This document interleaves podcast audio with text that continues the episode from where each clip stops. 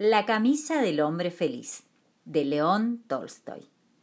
En las lejanas tierras del norte, hace mucho tiempo, vivió un zar que enfermó gravemente. Reunió a los mejores médicos de todo el imperio, que le aplicaron todos los remedios que conocían y otros nuevos que inventaron sobre la marcha. Pero lejos de mejorar, el estado del zar parecía cada vez peor. Le hicieron tomar baños calientes y fríos, ingirió jarabes de eucalipto, menta y plantas exóticas traídas en caravanas de lejanos países.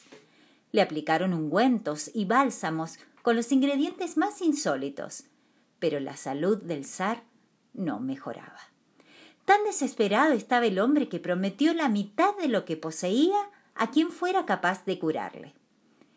El anuncio se propagó rápidamente, pues las pertenencias del gobernante eran cuantiosas, y llegaron médicos, magos y curanderos de todas partes del globo para intentar devolver la salud al zar.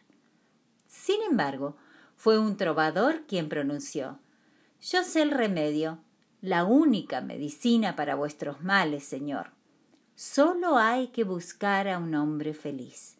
Vestir su camisa es la cura a vuestra enfermedad partieron emisarios del zar hacia todos los confines de la tierra.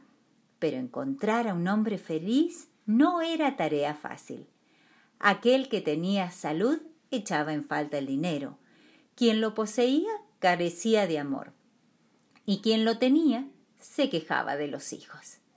Sin embargo, una tarde, los soldados del zar pasaron junto a una pequeña choza en la que un hombre descansaba sentado junto a la lumbre de una chimenea. ¡Qué bella es la vida! Con el trabajo realizado, una salud de hierro y afectuosos amigos y familiares. ¿Qué más podría pedir? Al enterarse en palacio de que, por fin, habían encontrado un hombre feliz, se extendió la alegría. El hijo mayor del zar ordenó inmediatamente Traed prestamente la camisa de ese hombre, ofrecedle a cambio todo lo que pida. En medio de una gran algarabía comenzaron los preparativos para celebrar la inminente recuperación del gobernante. Grande era la impaciencia de la gente por ver volver a esos emisarios con la camisa que curaría a su gobernante, mas cuando por fin llegaron, traían las manos vacías. ¿Dónde está la camisa del hombre feliz?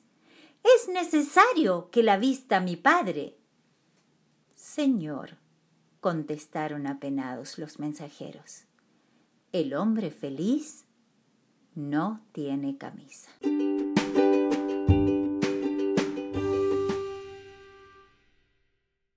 Esto fue ¿Me lees un cuento? Soy Graciela Moreta y te espero en el próximo episodio.